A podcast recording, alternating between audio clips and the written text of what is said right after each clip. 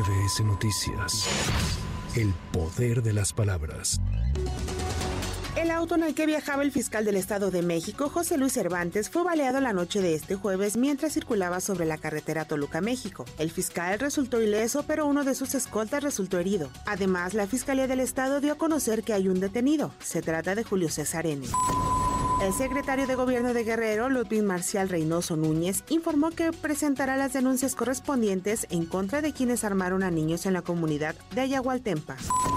Tras la renuncia de Belio Méndez Gómez a la Secretaría de Seguridad de Guerrero, el general brigadier Rolando Solano Rivera rindió protesta como nuevo titular de la Secretaría. La consejera del INE, Norma Irene de la Cruz, llamó a los partidos políticos a blindar sus procesos para evitar postular a candidatos vinculados con el crimen organizado y que dinero ilícito llegue a las campañas electorales. En tanto, representantes de los partidos políticos afirmaron que el crimen organizado ya está infiltrado en el proceso electoral. Vivimos un momento de crisis en materia de seguridad que nadie puede negar. Vivimos un momento de inseguridad donde muchos compañeros nuestros de todos los partidos nos dicen, yo no quiero competir competir para un cargo de determinada característica porque voy a recibir presiones. En Colima, la presidenta municipal de Manzanillo, Griselda Martínez, ha señalado que hay personajes de un cártel del crimen organizado cercanos a la candidata Claudia Sheinbaum.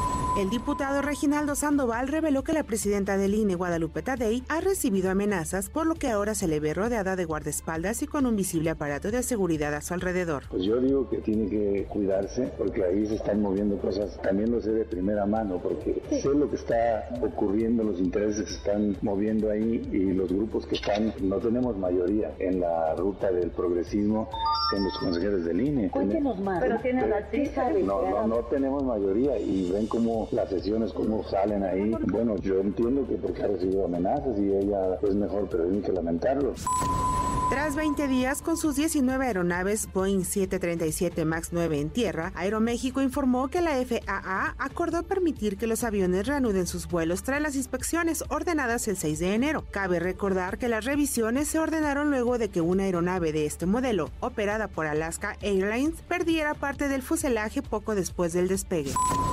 El senador Emilio Álvarez y Casa calificó de vergonzoso el informe que presentó la titular de la Comisión Nacional de los Derechos Humanos, Rosario Piedra, ante la Comisión Permanente del Congreso de la Unión, así como su postura de sometimiento y alineación al gobierno federal.